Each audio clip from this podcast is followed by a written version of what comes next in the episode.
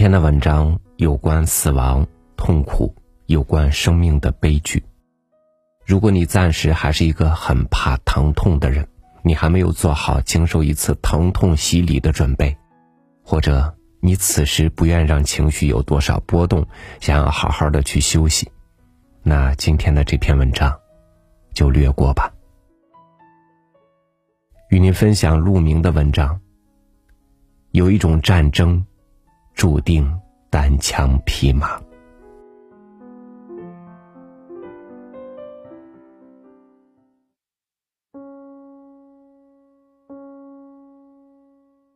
他说：“第十七次化疗，疼得受不了，想死。”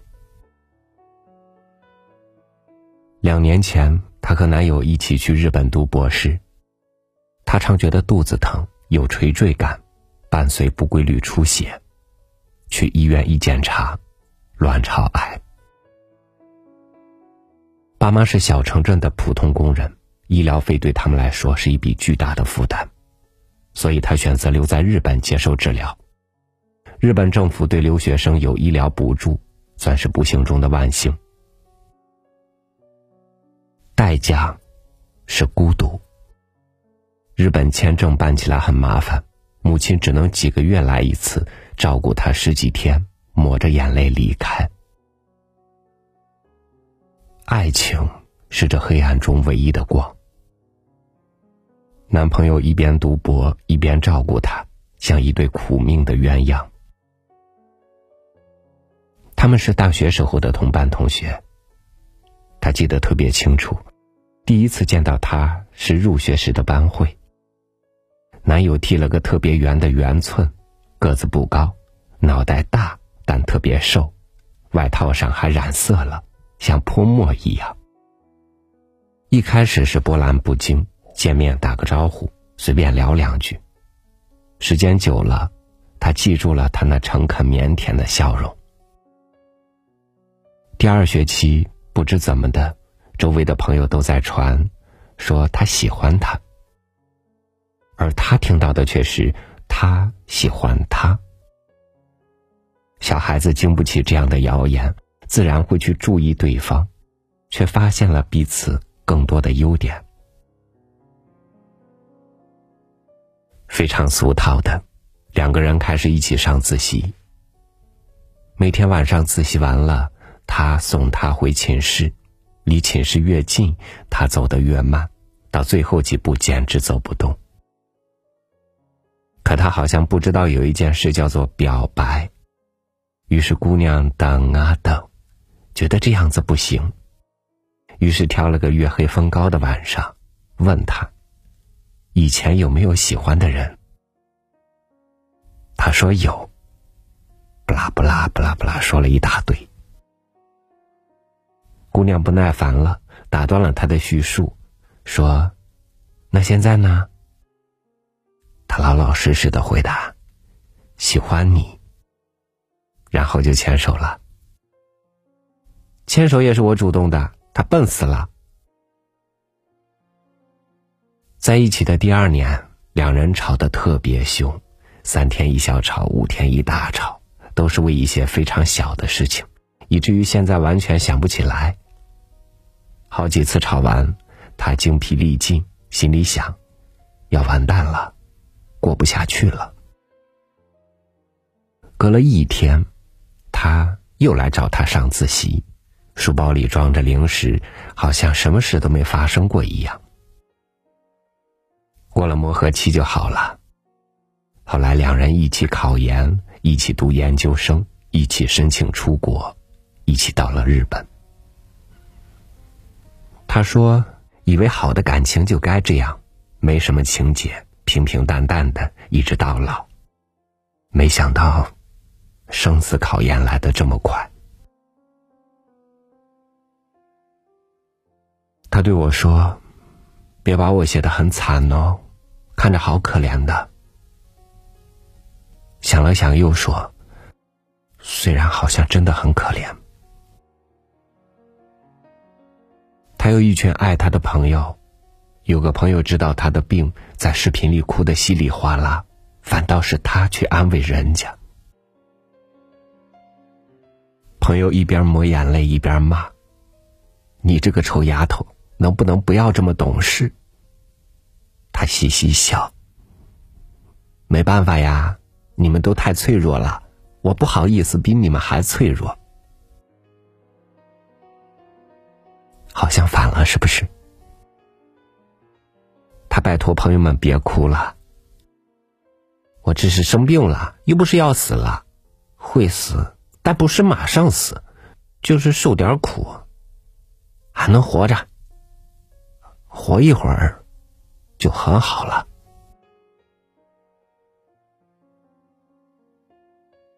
第一次化疗后，他大把大把的掉头发，梳头像薅社会主义羊毛。有一天头发掉光了，他拍了张做鬼脸的照片，放到微博上，说：“把猴放出来了。”他说自己的血管超细，化疗用的针头粗，每次都得扎好几针，而且只有护士长级别的才能对付得了他。他笑自己在病房鬼哭狼嚎，深深的体会了夏紫薇的痛苦。他还哀叹他的导师运气不好，招了个不能干活的女博士。每次见到导师的时候，都觉得很抱歉。我听了，眼泪快掉下来。都什么时候了，还惦记着人家运气好不好？他说想吃素鸡，日本买不到。我说我买了，给他寄过去。他说不用，不肯告诉我地址。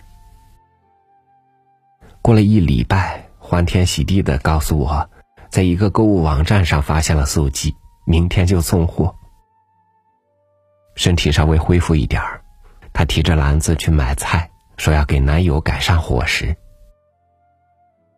那家伙太笨了，做的东西都一个味道。家到菜场不远，他走走停停，花了一上午。回到家，瘫坐在地板上，大口喘气，衣服都湿透了，气得他直骂：“妈蛋，累死了！”他戴着假发套，站在樱花树下拍照，笑容灿烂。回家在日记里写，不知道还能不能看见明年的樱花。有个朋友写了篇美食的文章，他给我留言说：“你不知道我看完有多难过，那女孩写的那些东西有多好吃啊，我都不知道有生之年还能不能那么吃一回。”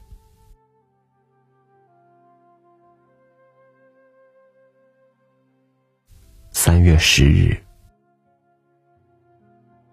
我才不要死，把生活演成红颜薄命、英年早逝的电视剧给你们看，又没有人给我片酬，我才不干这么吃力不讨好的事儿呢。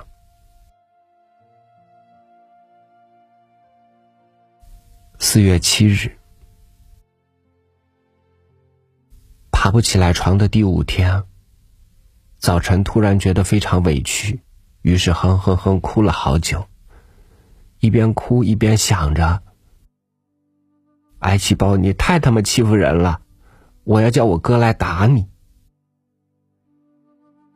癌细胞说：“得了吧，你哪有哥哥呀？”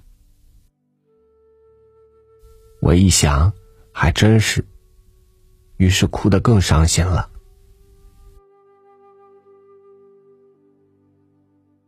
五月九日，初夏的傍晚，收了洗好的衣服，慢慢叠，感觉好像回到了读研的时候。怎么去拥有一道彩虹？怎么去拥抱一夏天的风？我想念你，旧时光。用淡淡的幸福和简单的温柔，去对抗巨大的病痛。若是鼓起所有的勇气，能坚持多久？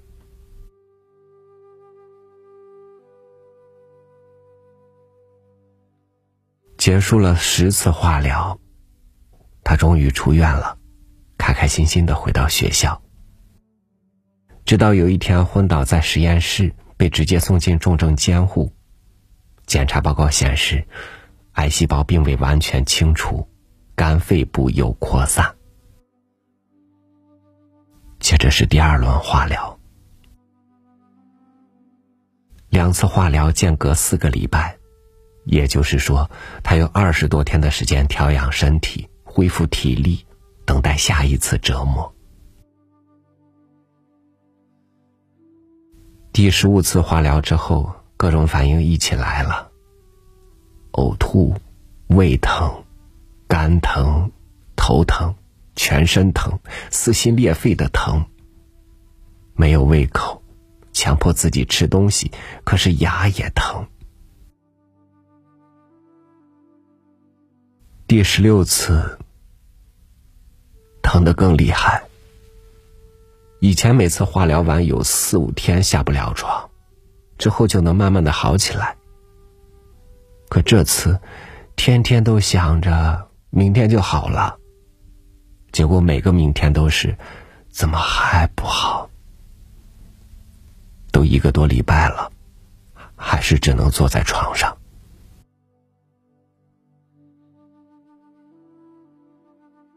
男朋友去实验室了。请了好几天假，老板要骂人的。我在网上陪他聊着天，希望能转移一下他的注意力，可以不那么疼一点儿。我安慰道：“至少有爱人在你身边，也是一种幸福吧。”过了好久，他才回复：“以前看日剧、韩剧。”看到那些身患绝症的女孩在爱人的呵护下死去，觉得好浪漫、好感人。现在我知道，完全不是那么一回事。那样的疼发作起来，必须由你自己去承受的，别人没有办法帮你减轻哪怕一点点。有人说羡慕我，因为我的男朋友对我不离不弃。如果那也是一种幸福，我宁愿不要。我突然有一种深深的无力感。我是个局外人，除了廉价的同情和虚妄的祝福，还能给他什么呢？请不要对我说什么，再坚持一下，忍一忍就过去了，一定会好起来的。你们不知道我在忍受什么，也不知道我在坚持什么，所以你们是心有余而力不足先生，和站着说话不腰疼小姐。祈祷、鼓励、加油、点蜡烛，这些对我没有意义。与死神搏斗的夜晚，是寂静的。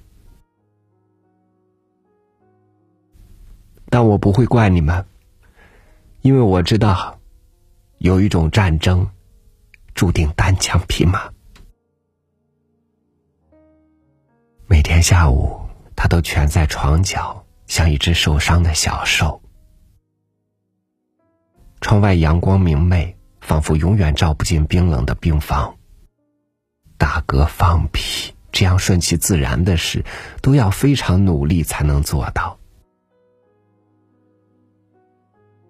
晚上疼得彻夜睡不着，他在黑暗中睁着眼睛，咬着床单，虚汗浸湿了睡衣。多想要个温暖踏实的拥抱，却不忍心叫醒身边的人。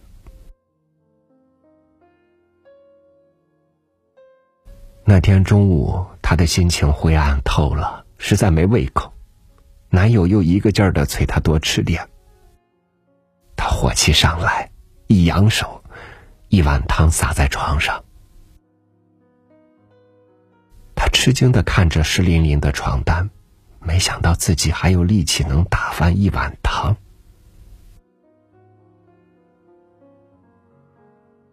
男友铁青着脸，洗床单、擦地板、收拾屋子。一下午，两人不说话。晚饭端上来，排骨一丝一丝的撕好了，苹果切成指甲盖大，萝卜片的薄薄的，堆成小雪山的模样，上面还放了个樱桃。他的眼泪一颗一颗滴在碗里。七月二十八日，大学那会儿。班里有个姑娘戴牙套，午饭还偏偏买了鸡腿。她的好朋友见了，默默拿过鸡腿，把腿肉剔下来给牙套姑娘吃，最后还把没剩什么肉的骨头啃干净。我们这些同坐一桌的人感慨万分，纷纷表示，将来自己若有男友，至少要能如是。如今我也有此待遇，但我其实。想念我的好牙口。八月十二日，最近是个不太好对付的家伙。每次你们问怎么样的时候，因为不甘示弱，我都会回答还好。不然还能怎样？不好，很累，好绝望。八月二十五日，吃晚饭的时候一边吃一边哭。我是个从来都没什么运气的人，所以对生活从来也没有什么奢望。我只想和爱的人平安相伴到老。很平庸的粗茶淡饭便好。早知今日，还不如没出生在这世上。生而为人，真是太对不起了。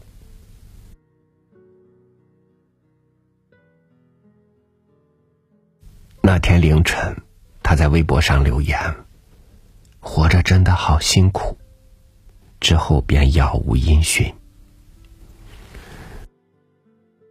有次陪外公住院，听护士们说起一位德高望重的主任医生。在他的手底下，不知治好了多少人，又送走了多少人，末了自己也患上绝症。震惊难过之余，大家觉得这位老先生也是个见惯生死的人了，面对死亡，大概会表现的超脱一点。护士叹口气：“唉，死的毫无尊严。”有个朋友难产，历尽千辛万苦，终于生下一个女婴。他抱着女儿一个劲儿流泪。后来他说：“想到二十多年后女儿也要经历这一番疼痛，舍不得。”卡莱尔说：“没有在深夜痛哭过的人，不足以与人生。”这句话或许可以改成。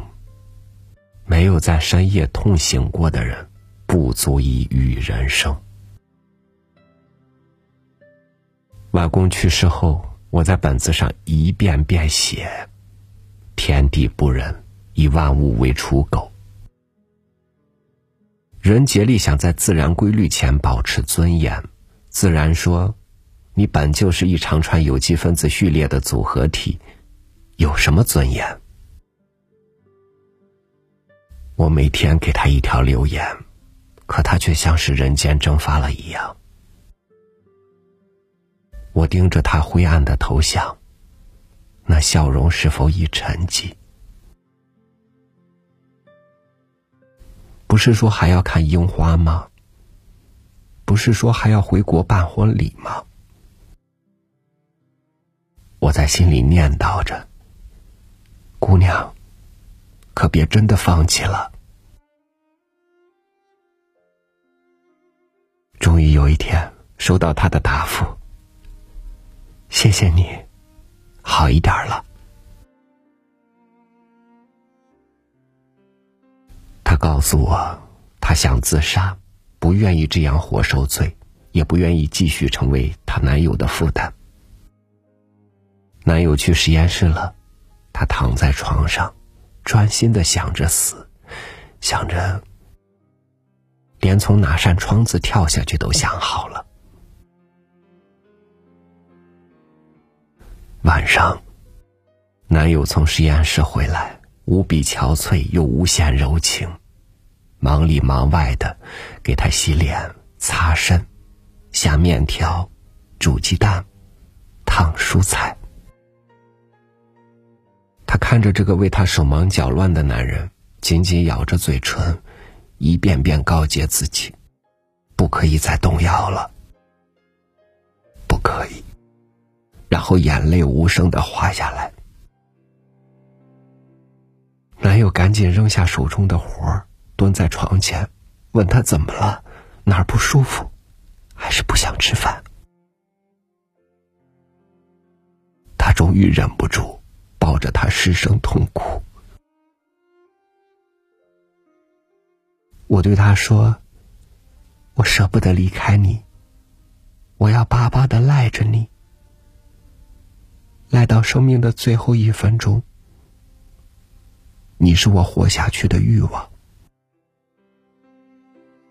活着，忍受着巨大的痛苦，还是要活下去。咬着牙，流着泪，活下去。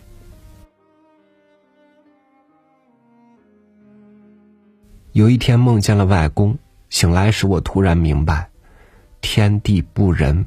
并不是最终的答案。翻出了那本笔记，满页潦草的字迹。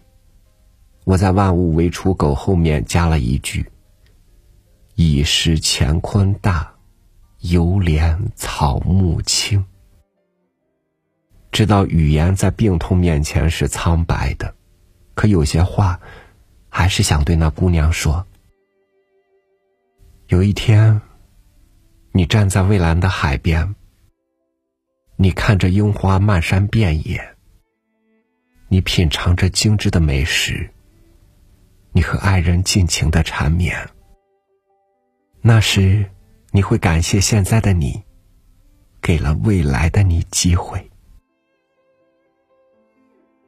他的网名叫轩轩，喧闹的喧，渲染泪下的渲。在世间热闹处无声的流泪，不愿打扰到那些欢乐的人们。